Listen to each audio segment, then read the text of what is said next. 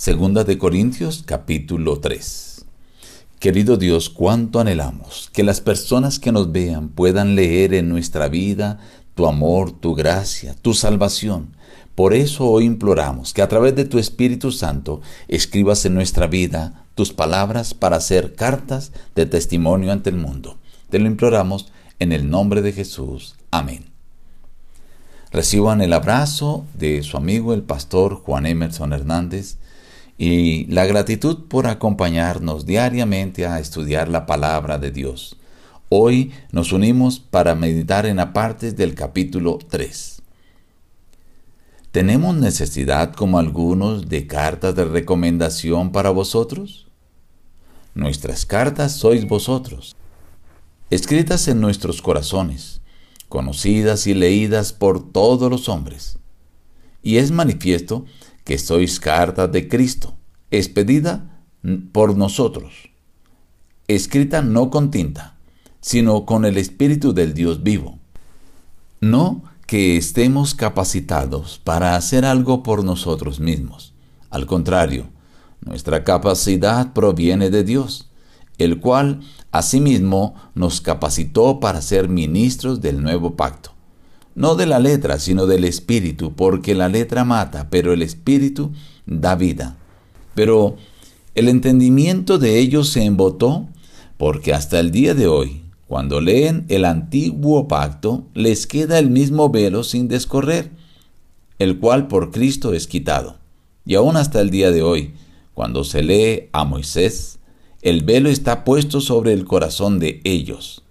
Pero cuando se conviertan al Señor, el velo será quitado. El Señor es el Espíritu, y donde está el Espíritu del Señor, allí hay libertad. Por tanto, nosotros todos, mirando con el rostro descubierto y reflejando como en un espejo la gloria del Señor, somos transformados de gloria en gloria en su misma imagen por la acción del Espíritu del Señor. Es interesante cómo el apóstol Pablo inicia el capítulo 3 presentando un argumento. Algunos de los judíos que venían de Jerusalén traían cartas de recomendación ante los cristianos de Corinto. Pablo dice, nosotros no necesitamos carta de recomendación y empieza a hacer un paralelismo. Dice, la mejor recomendación que nosotros tenemos, nuestras cartas de recomendación, sois vosotros mismos. Y aprovecha para dar aquí una enseñanza fuerte. Nosotros somos cartas escritas por el Espíritu Santo de Dios para dar testimonio ante el mundo de la obra, del amor, de la misericordia y la gracia de Dios, del plan de salvación.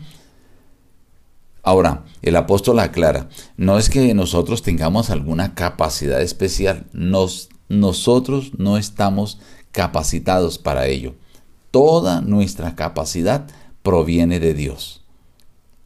Y luego hace otro paralelismo, presenta el antiguo pacto y el nuevo pacto, y hace una relación de cómo cuando Moisés iba ante la presencia de Dios y bajaba, tenía que cubrirse su rostro con un velo. Pero poco a poco esa brillantez de haber estado ante la presencia de Dios se disminuía, se perdía y entonces ya podía quitarse el velo y hace ver ahora cómo no será mayor claridad y con más abundante resplandor la gloria del ministerio de justificación de Cristo Jesús del nuevo pacto. Cuando el pueblo judío no aceptaba todavía a Cristo Jesús como el Salvador, entonces le dice Pablo, todavía tienen el entendimiento embotado. Todavía están con el velo, pero ese velo podrá ser corrido, podrá ser quitado cuando se conviertan a Cristo Jesús. Porque al convertirse a Cristo Jesús, el Señor se encargará de aclarar, de dar libertad. Dice aquí que Dios es espíritu y cuando está el Espíritu Santo de Dios, allí hay libertad.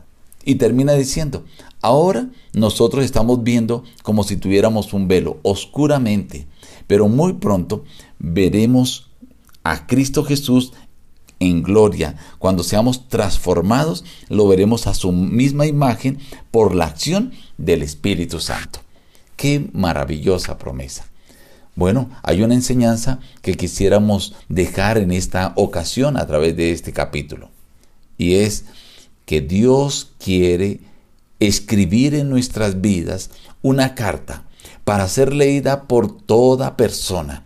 Una carta donde se describe su amor, su gracia, su misericordia, su plan de salvación. Y esa carta que el Señor quiere escribir somos nosotros. Por eso, tú y yo podemos hoy permitir que el Espíritu Santo escriba esas cartas para que sirvamos de testimonio a todo el que nos conozca. Nos despedimos diciendo, busca a Dios en primer lugar cada día y las demás bendiciones te serán añadidas. Que Dios te bendiga.